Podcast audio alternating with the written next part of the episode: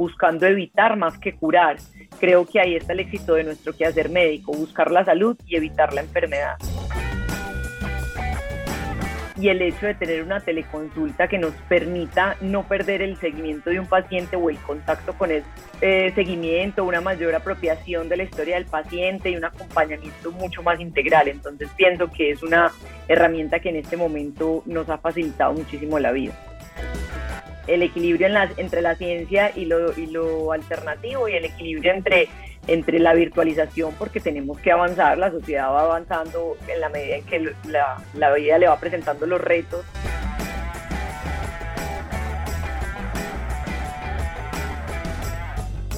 De médico empresario, las clases que no dan en la escuela de medicina. Bienvenidos. Comenzamos.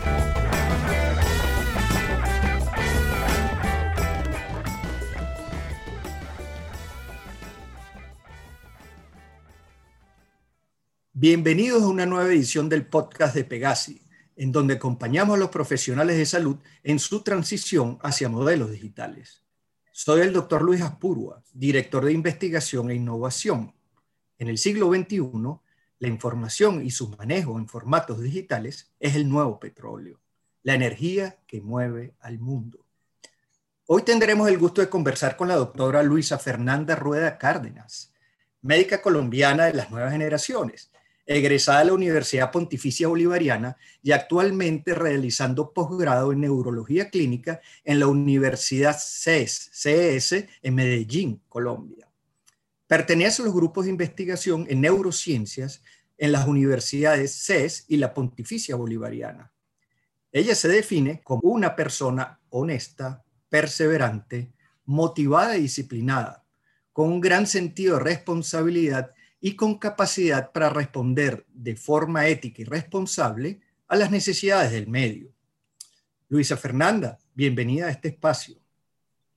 Luis, muchísimas gracias por la invitación. Muy contenta de estar con ustedes. Gracias. Estábamos viendo neurolística. ¿Cuál es su significado? ¿Podrías comentar un poquito acerca del término? Claro que sí. Bueno, entonces, eh, neuro como la mayoría puede saberlo, es un prefijo que hace alusión a todo lo que tiene que ver con el sistema nervioso central y periférico.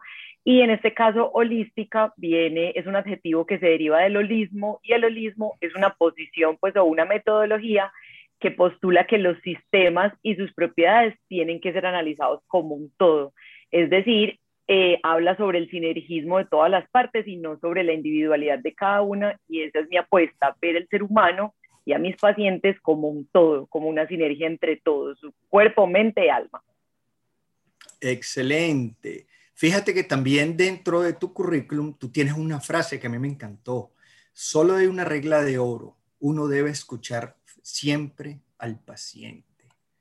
Eh, ¿Cómo lo ves dentro de esa práctica holística? ¿El paciente es el centro?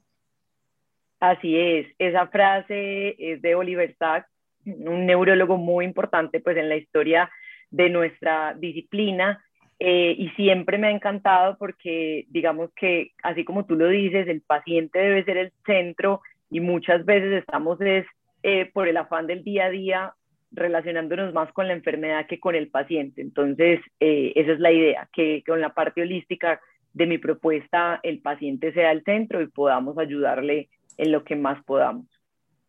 Ok, y dentro de esta propuesta que estábamos hablando, que tú eres una persona emprendedora y estás eh, eh, siendo diferente a lo que sería pues la, parte alopática, ¿cómo puedes mantener ese equilibrio que es tenue entre lo que sería la, la medicina alopática y tu modelo que estás planteando? Bueno, desde mi percepción, eh, hacerlo como médica no es tan difícil pues normalmente nosotros conocemos muy bien como los límites entre la medicina alopática y la homeopática, por decirlo de alguna forma, y yo siempre he tratado de buscar el mayor sustento científico posible, trato de darle como mucha base científica también a lo alternativo que voy empleando, que voy estudiando.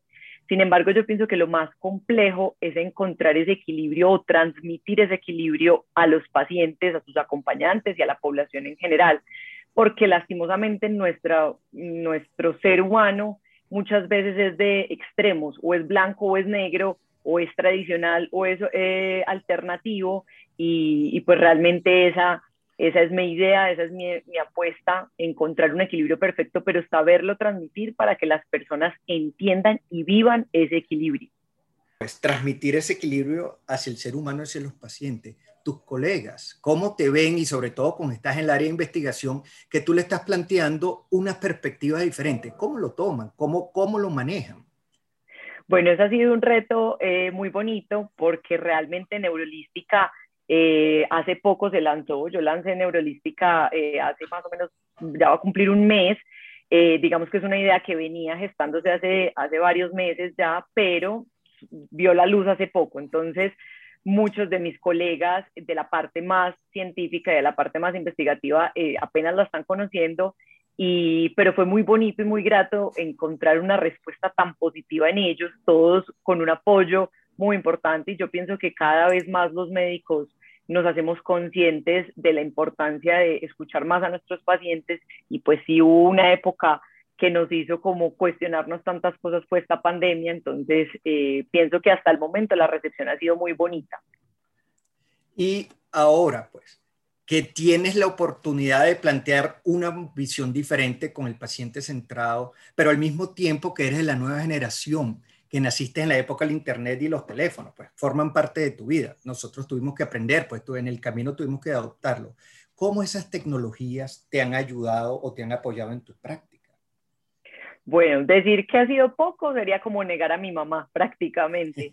Eh, como tú dices, nacer en esta época y en este pues momento histórico eh, en el que me tocó, indudablemente me puso en un lugar muy privilegiado, eh, especialmente un privilegio en esa posibilidad de acceso a la información eh, y a todas las novedades en el día a día que va teniendo la ciencia y muchos otros eh, aspectos pues de, nuestra, de la vida humana.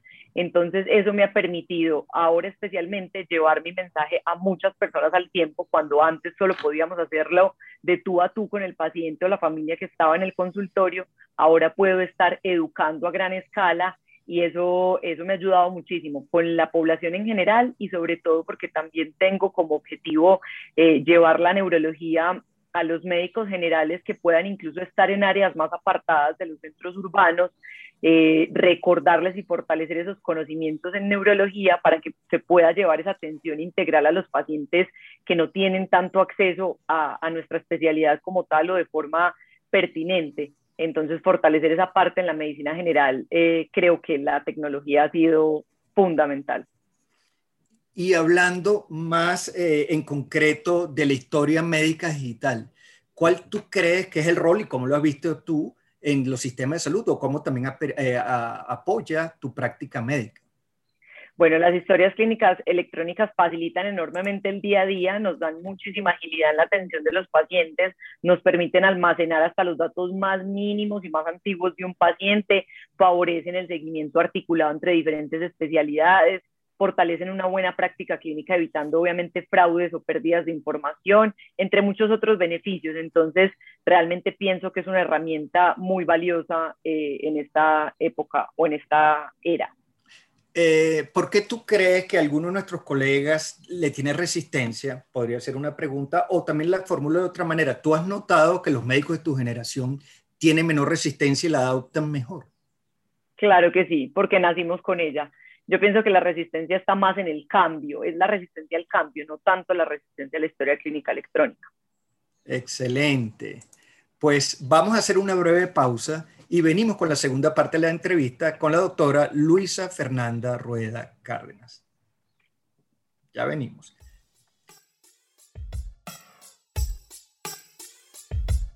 De médico a empresario. Las clases que no dan en la escuela de medicina.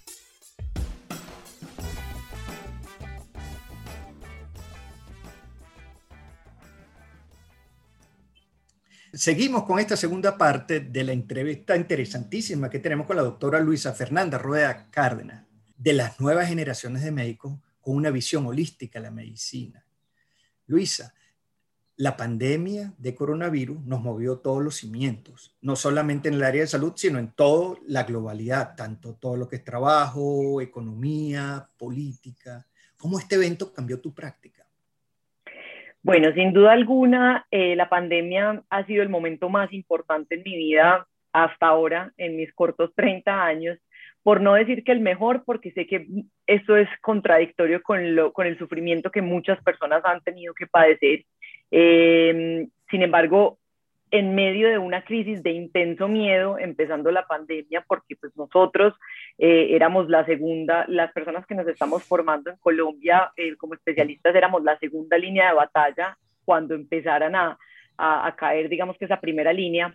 Eh, en un momento de formación en una de las charlas y capacitaciones que debíamos tener, sentí un intenso miedo y angustia por la salud de mi novio, que también es médico, por mis papás, por mí, y eso me llevó a buscar métodos alternativos o a tratar de calmar mi mente y encontrar un poco de paz y fue allí donde empecé a encontrar eh, en la meditación que tanta evidencia científica tiene en muchos aspectos de la medicina y en muchas otras corrientes alternativas que digamos que han sido la base de lo que he empezado a estudiar rigurosamente para poder complementar esa práctica eh, con el aspecto holístico que tanto hemos hablado. Entonces, eh, este periodo fue bastante formador para mí y sobre todo me permitió volver a la práctica clínica eh, viendo a mis pacientes y a sus familias con otros ojos. Me regaló más empatía, más solidaridad, más escucha. Entonces, sin duda alguna, ha sido un, oh, un parteaguas en mi vida.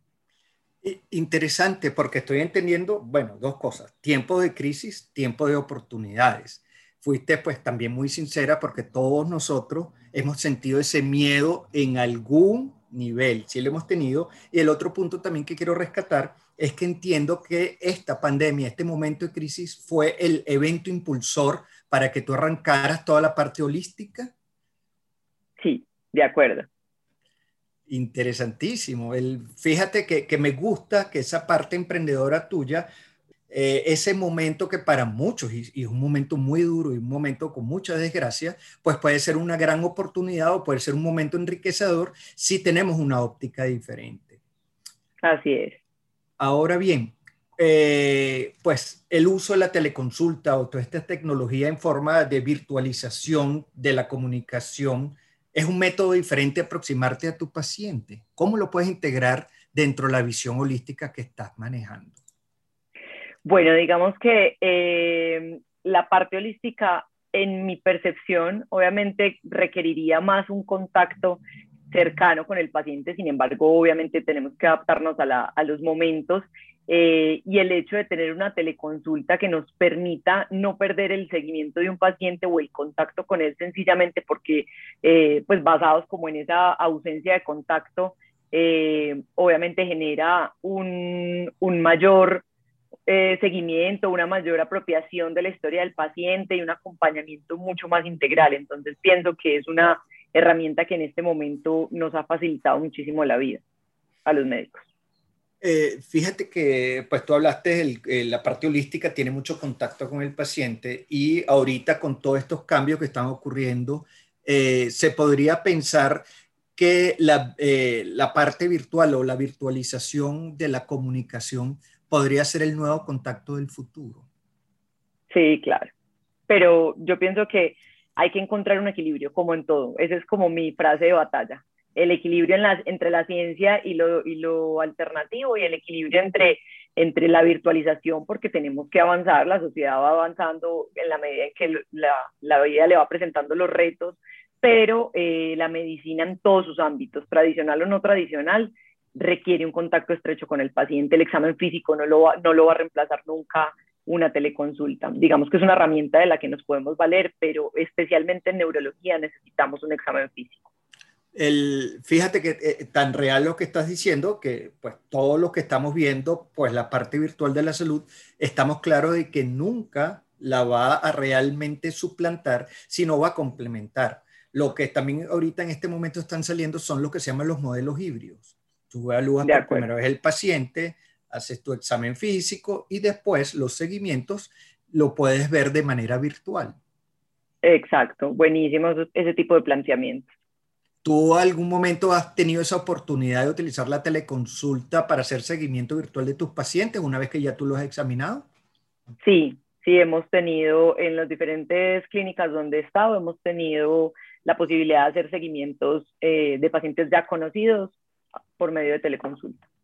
¿Y cuál ha sido tu experiencia? ¿Te ha parecido positiva para ti y para el paciente? ¿Cómo lo ve también el paciente?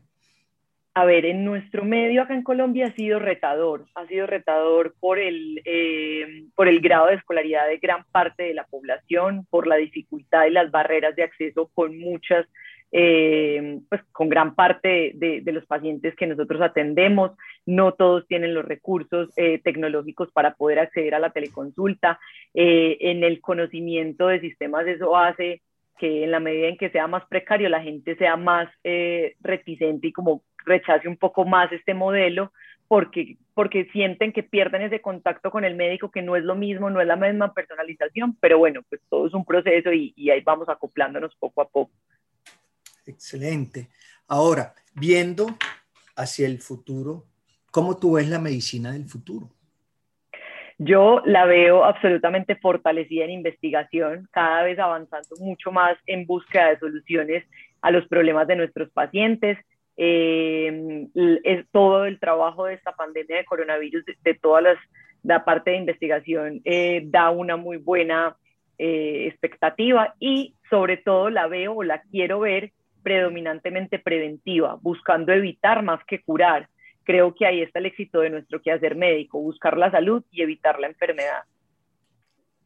Excelente, ese debería ser el norte porque todos nosotros nos acostumbraron a estar metidos dentro de un hospital y la idea es que el paciente no llegue al hospital.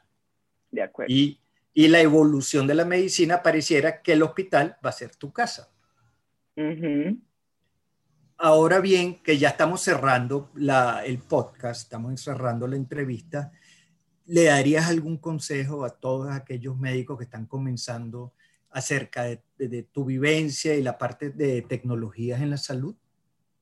Sí, eh, quisiera cerrar eh, invitando pues a todas las personas que nos estén escuchando a siempre buscar ese equilibrio entre las prácticas tradicionales de autocuidado, la alimentación, el ejercicio, la meditación, entre otras, con la medicina tradicional, ya que es imposible desconocer que hay muchas patologías que requieren una rigurosidad científica y tratamientos ya avalados eh, pero por otro lado es evidente que los seres humanos somos un todo que, que nos ha eh, propiciado pues y mucho más esta pandemia para poder ayudar a todos nuestros pacientes. Muchas gracias, Luisa Fernanda, por ofrecernos esta gran oportunidad. No, gracias a ustedes por esta invitación tan bonita.